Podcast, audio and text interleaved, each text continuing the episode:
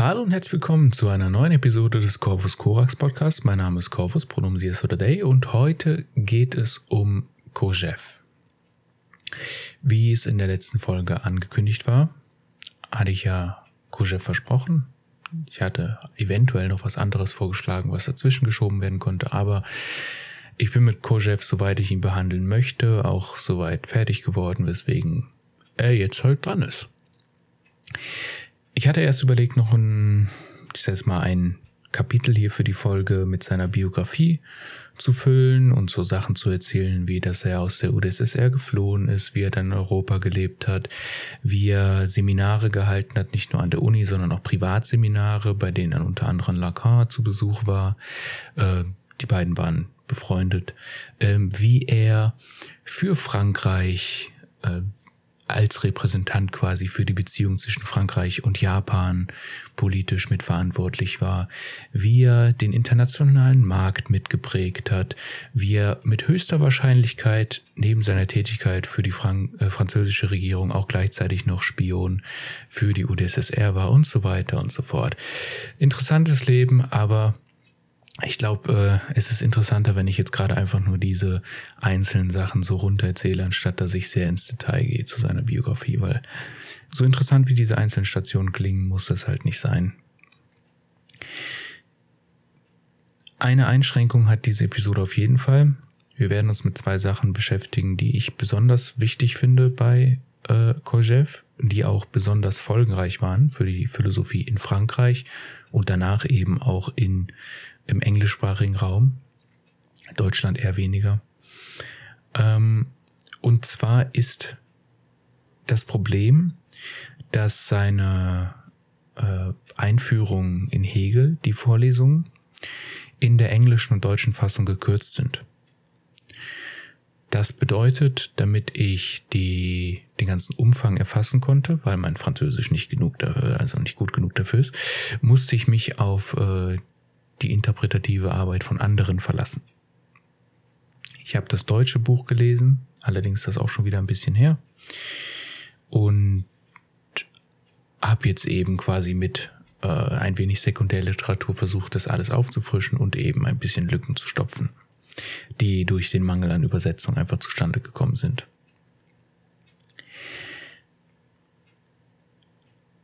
Ein weiteres Problem ist natürlich, es gibt Schriften von Kojev, die immer noch nicht äh, veröffentlicht sind. Überhaupt. Unter anderem eine Schrift, soweit ich weiß, ähm, bei der er nochmal seine Ansicht zum Ende der Geschichte revidiert, weswegen ich das hier nur ansprechen, aber nicht so ausführlich behandeln werde, wie man es vielleicht könnte. Ähm, wir werden uns also hauptsächlich auf, äh, auf seine Einführung in Hegel konzentrieren und besonders auf die Dialektik und die damit verbundene Anerkennung. Wir werden natürlich etwas über das Ende der Geschichte sprechen, aber eben nicht so viel, wie ich es gerne können wollte, wenn ich eben Zugang zu äh, Texten gehabt hätte, die dieses Thema eben noch einmal etwas frischer behandeln.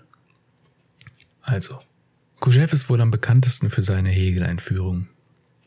Diese wird stark dafür kritisiert, dass Koschew Hegel an bestimmten wichtigen Stellen falsch verstanden hat. Die Einführung ist mehr eine Einführung in das Denken Koschews als alles andere. Das muss natürlich nichts Falsches sein. Koschew bringt Hegel, Heidegger und er wird hier weniger auftauchen, aber bei Koschew, also hier würde gar nicht auftauchen eigentlich, aber bei Koschew taucht auf äh, Marx zusammen in einen Dialog und seine Herangehensweise an philosophische Texte ist dieselbige wie die Heideggers. Dieser erhielt auch häufiger den Vorwurf, dass seine Auslegung, wie zum Beispiel die Kants, textfremd, unwissenschaftlich und so weiter seien. Heidegger beantwortete dies damit, dass eine gewisse Gewaltsamkeit am Text äh, bei einem genuinen Dialog zwischen zwei Philosophen vollkommen normal sei. Das ist selbstverständlich auch nicht per se schlecht.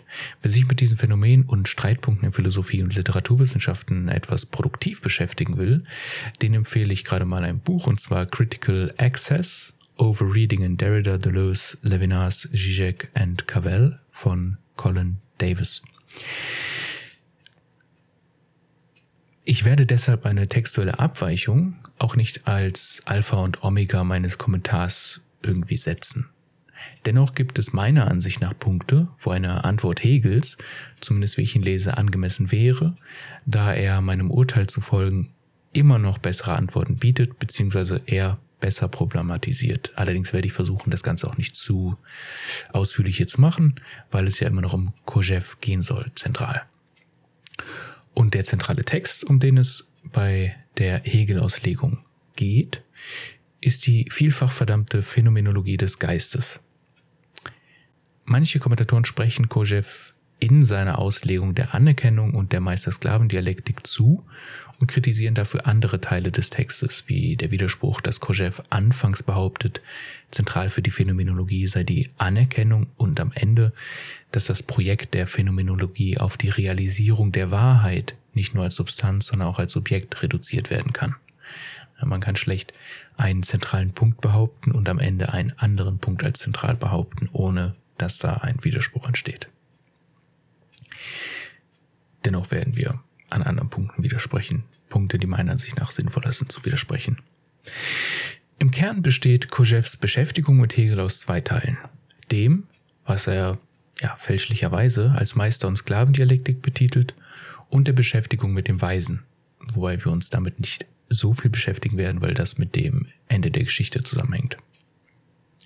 Das sind auf ca. 300 Seiten Kojève gerade einmal ca. 24 Seiten aus der Phänomenologie, die durchgearbeitet werden. Der Rest der Phänomenologie wird mehr oder weniger zusammengepresst oder maximal gestriffen, je nachdem, um welchen Teil es geht. Was Kojève mit Hegel macht, ist auf ihn zurückzugreifen und auf kleinen Teilen von ihm aufzubauen, um ein eigenes philosophisches Projekt, um den Ursprung und das Ende der Identität sozusagen aufzubauen. Hegel ist gleichzeitig Vorwand und Baumaterial.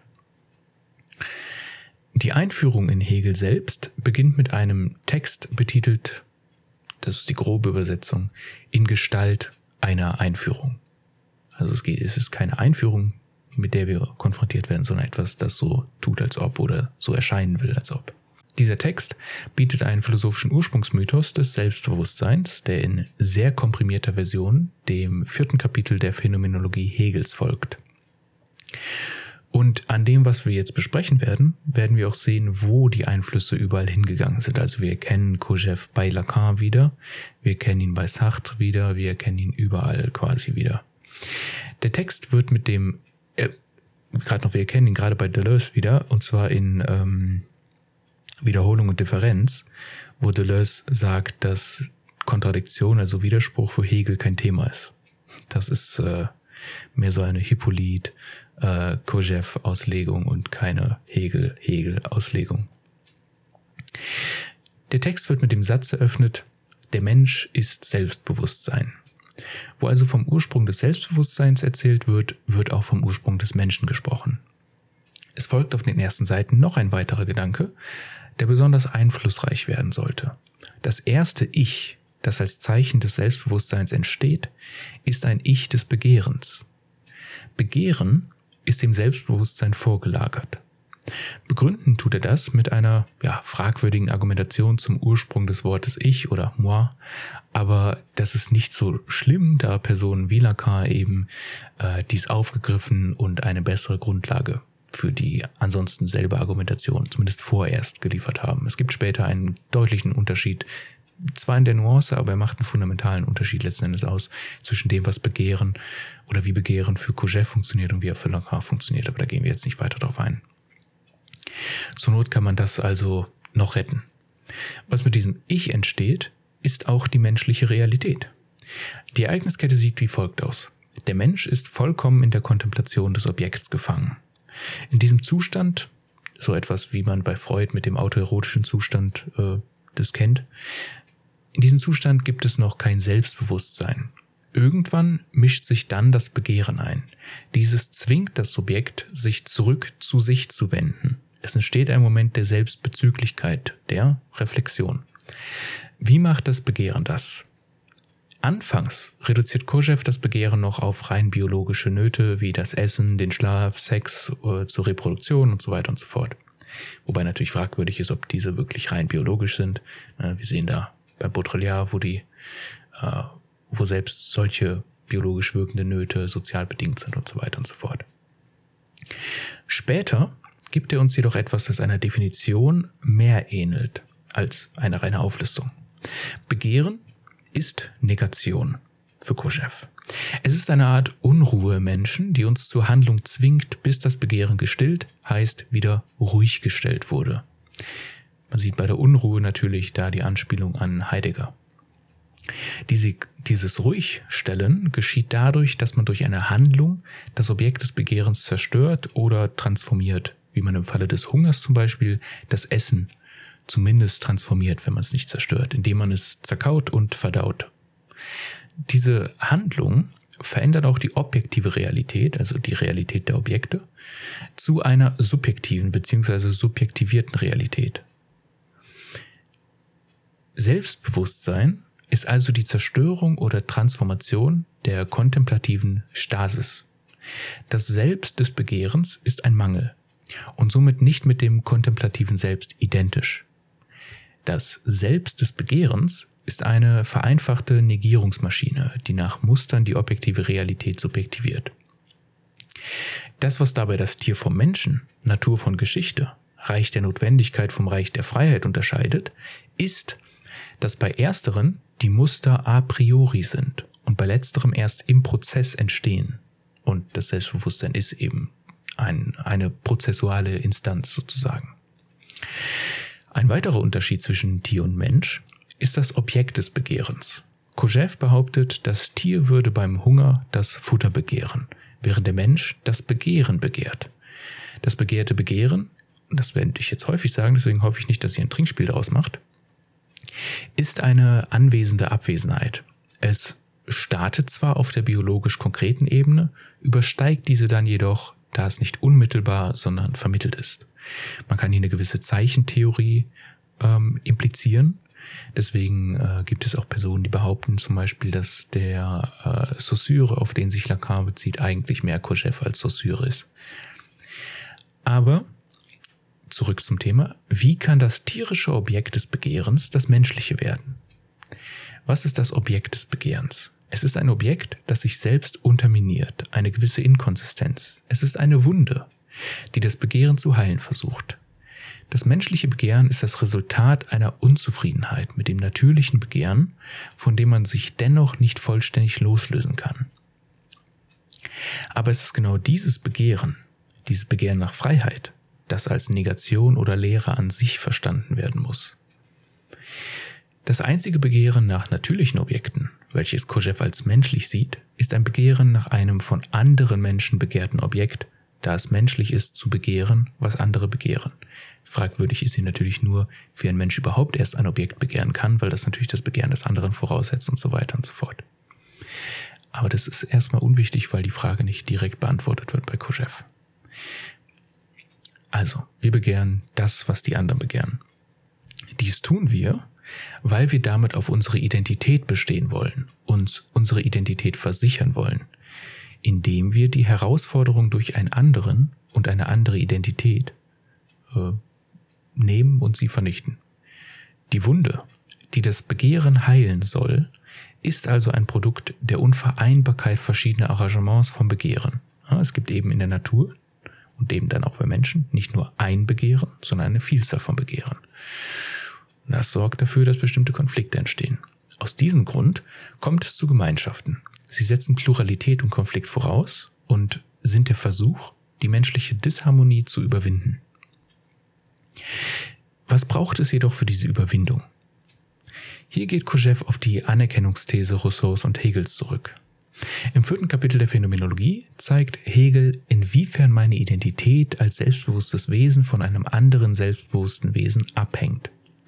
Selbstbewusstsein und Begehren sind fundamental sozial. Ein radikal individualistisches Vakuum-Selbstverständnis ist inkohärent, ist, in Kojevs Worten, Wahnsinn.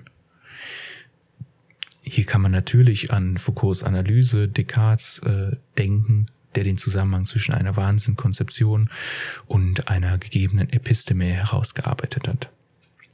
Mit der Setzung des Selbstbewusstseins und dem Begehren als sozial tritt Kojew Dostoevsky zum Beispiel entgegen, da seine Charaktere immer versuchen, ihren Grenzen zu entkommen, indem sie in einem bestimmten Sinne versuchen, wie Gott zu sein. Sie suchen nach persönlicher Erlösung, die jedoch ohne kollektive Erlösung unmöglich ist. Im Gegensatz zum Tier hat der Mensch nicht einen einzigen höchsten Wert. Was für das Tier Selbsterhaltung ist, kann für den Menschen alles Mögliche sein. Eine möglichst menschliche Welt ist also eine Welt, in der Selbsterhaltung so weit wie möglich irrelevant wird. Man begehrt nicht nur das Begehren eines anderen, sondern muss auch sein Leben aufs Spiel setzen, um zu erhalten, was begehrt wird. Gewonnen hat man, wenn das begehrte Objekt negiert, transformiert, verdaut und so weiter wird, wurde. Das Tierische bleibt im Menschen, es wird überwunden, indem es aufgehoben wird. Das Begehren des Begehren des anderen ist zugleich auch ein Moment, in dem die eigenen Werte mit den Werten des anderen oder zumindest mit dem, was für die Werte des anderen gehalten wird, ausgetauscht werden. Das Ziel dieses Tausches ist, dass der andere meinen Wert erkennt, mich anerkennt. Es folgt ein Kampf zwischen dem Selbst und dem anderen, der nur auf eine Art beendet werden kann. Keine Versöhnung kann diese Auseinandersetzung beenden. Etwas anti-hegelianisches. Der Kampf kann jedoch auch nicht so enden, dass beide Beteiligten oder ein Beteiligter stirbt, da ein einzelnes Individuum keine Gemeinschaft begründen kann. Die Auslöschung des anderen wäre implizit eine gegenseitige Auslöschung. An dieser Stelle kommen wir zu Kojevs Ausführungen über Meister und Sklave. Diese Ausführungen sind eine Substitution für Hegels Ausführungen über Herr und Knecht. Man mag es für eine sprachliche Kleinigkeit halten, aber Sklaverei und Knechtschaft implizieren fundamental unterschiedliche Relationen. Sklaverei als System der in Besitznahme des wahre Werden von Menschen und Knechtschaft als ein Verhältnis, in dem die Würde von Herr und Knecht vor Gott als gleich garantiert werden soll und aus der man durch Heirat, Erbschaft und so weiter und so fort auch aufsteigen kann. Die Realität wich im Falle der Knechtschaft von Zeit und Ort natürlich äh, ab.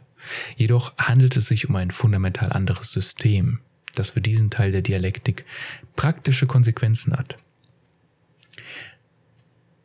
Neben diesen hatte es die Konsequenz, dass ein großer Teil der englischsprachigen Philosophie meint, sie würden von Hegel sprechen, wenn sie von einer Master-Slave-Dialectics sprechen, ohne zu wissen, dass sie sich hier nur auf Kojev und nicht auf Hegel beziehen. Zurück zu Kojev. Ohne einen anderen ist man sich selbst bzw. seiner Identität suspekt, da die Sicherheit der eigenen Selbstidentität nur subjektiv behauptet werden kann. Es braucht einen anderen, der einen anerkennt, damit die eigene Selbstidentität auch objektiviert werden kann.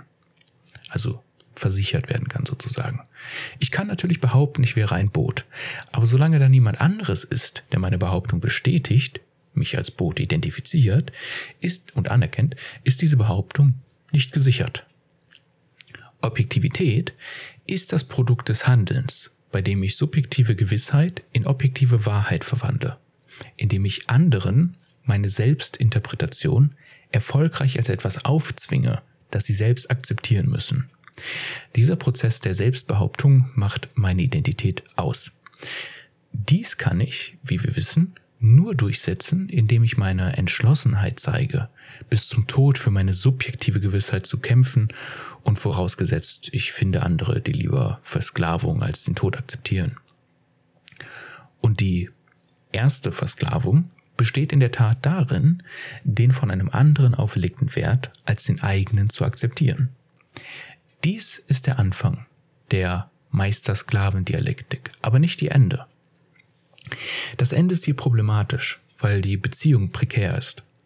Der Meister kann den Sklaven nicht anerkennen, da er nicht bis zum Tod kämpft, sondern sich lieber zum Erhalt seines Lebens unterordnet, was ihn mehr zum Tier als zum Menschen macht. Und der Sklave kann den Meister nicht anerkennen, weil der Sklave dem Tier näher steht. Der Sklave selbst befindet sich in einer problematischen Position, weil er nicht wahrlich er selbst sein kann, sich aber damit versucht abzufinden. Der Sklave muss zuerst sein innerliches Tier oder seinen tierischen Teilaspekt negieren, um den Meister als dasjenige anzuerkennen, was er ist.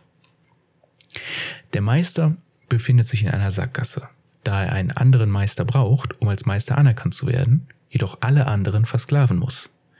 Geschichte wird dadurch zur Aufgabe des Sklaven. Der Meister ist von nun an nur noch in einer sehr äh, inaktiven, passiven Rolle.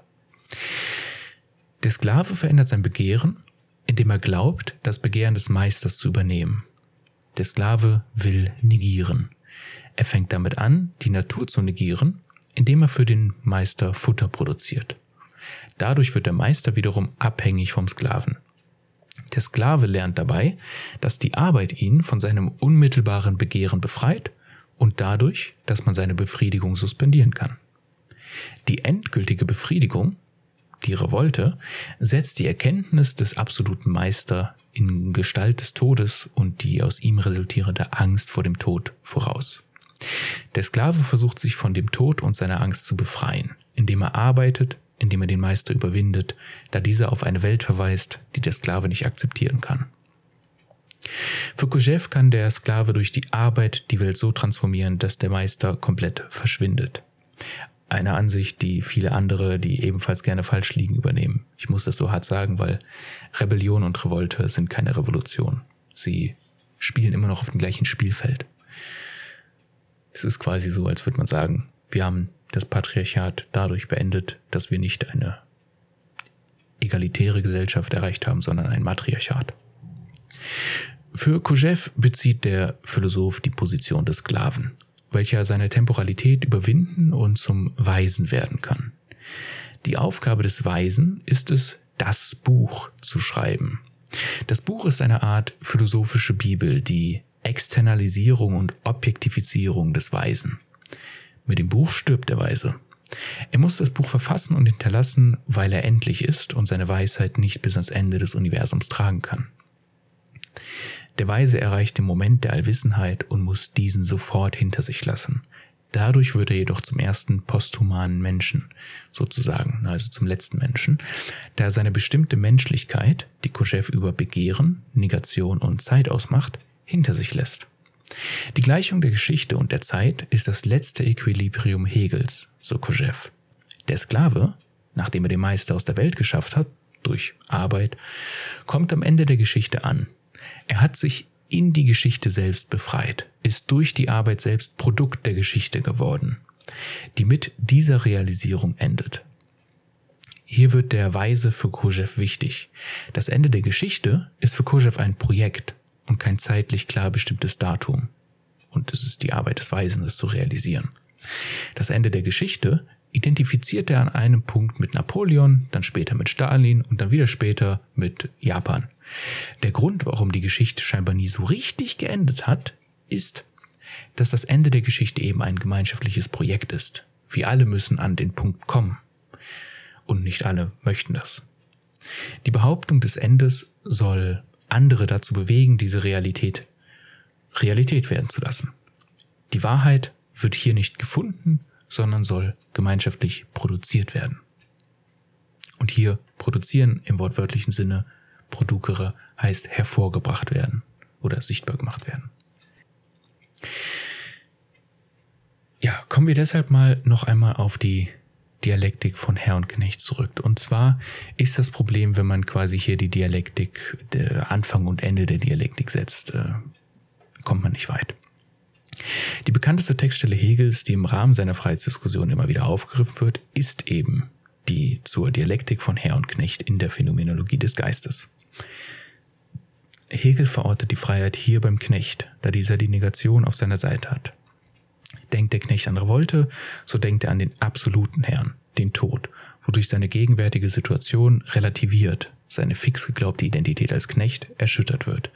Der Knecht erkennt in der Todesangst, dass sein Herr kein absoluter Herr ist und seine Identität veränderbar und endlich ist. Diese absolute Negativität, die alles Permanente abwäscht, ist das reine für sich. Der Knecht lernt auch die mangelnde Autorität in der Natur durch seine Arbeit, da er die Natur auch wenn sie Widerstand leistet, regelmäßig unterwirft und verändert. Der Herr kennt diese Negation nicht, deshalb wird er sowohl von seiner Identität wie auch der Natur unterworfen. Soweit so gut. Das ist ja noch recht ähnlich zu dem, nicht, nicht ganz das gleiche, aber ähnlich zu dem, was wir bei Kojev gehört haben. Die reine Negativität des Knechts reicht jedoch nicht aus, weil sie den Herrn und das damit verbundene System nicht negiert. So ergeht es allen, die sich auf die reine Negation verlassen. Die StoikerInnen, die in der Phänomenologie auf Herr und Knecht folgen, sahen beispielsweise ihre Freiheit darin, sich nach innen zurückzuziehen. Sie dachten, sie könnten die Außenwelt zwar nicht kontrollieren, aber dafür die innere. Da ihnen jedoch jedwede Anleitung dazu fehlt, wie sie diese innere Freiheit positiv besetzen sollen, können sie ihre Gedanken und Gefühle nur in einer Beziehung zu der Umwelt, in der sie leben und die sie zu negieren versuchen, erhalten, weshalb sie scheitern. Dies ist das Schicksal aller rein negativen Freiheits- und Rebellionskonzeptionen. Was die Insistenz auf Negativität vergisst, ist, dass jedes Negativ ein positives Korrelat besitzt. Die Negation ist notwendig, um die Erkenntnis zu machen, dass die Negativität nicht ausreicht. Man muss die positive Form der Freiheit theoretisieren, eine Welt über die Rebellion hinaus instanzieren, um die Freiheit nicht einfach als Fetisch zu verschleiern. Freiheit ist die autonome Selbstbestimmung, die mit externalen Zwängen bricht. Das moralische Gesetz schafft die Verbindung von Moral und Freiheit, indem es von dem Subjekt selbst gesetzt wird und es sein Handeln ist, das zeigt, ob es dem Gesetz unterliegt oder nicht. Es ist jetzt natürlich noch sehr gebunden an Kant und Fichte. Wo Kant und Fichte nicht weit genug gehen, ist, dass sie Freiheit und Moral auf das Sollen setzen und nicht im Akt selbst verorten. Das Subjekt von Kant und Fichte kann sich somit jedoch niemals sicher sein, ob es gut gehandelt hat oder nicht, weshalb es sich unschlüssig nach innen verzieht und sich an seiner inneren Unendlichkeit erfreut. Für Hegel gehört das Limit des Subjekts zur Freiheit, weshalb es niemals Angst zu haben braucht, ob es für das selbstgesetzte Gesetz gut genug ist, weil das Gesetz wird durch den Akt gesetzt. Der Akt ist immer in sich selbst gegründet. Da, also da, es gibt kein externes Gesetz, das dem irgendwie ein gut genug oder nicht gut genug. Das Modell der Grenze taucht auch in der Philosophie vor Hegel auf. Die Erkenntnis, dass wir niemals alles wissen werden, wird nicht internalisiert, sondern das Subjekt hysterisiert, ein Begehren nach dem mythischen Wissen in den Lücken geschaffen. Dadurch, durch den Glauben an einen substanziellen anderen, wird die eigene Freiheit aufgegeben. Es gilt zu erkennen, dass wir alle an dieselben epistemischen Grenzen gebunden sind. Zwei alternative Bilder der Freiheit, die nach Hegel eine bestimmte Beliebtheit genossen, sind die Marxens und Kierkegaards. Marxens ist auf das Reich der Freiheit gerichtet, den Kommunismus, den er halt kaum positiv beschreibt, was auch an sich nicht schlecht ist.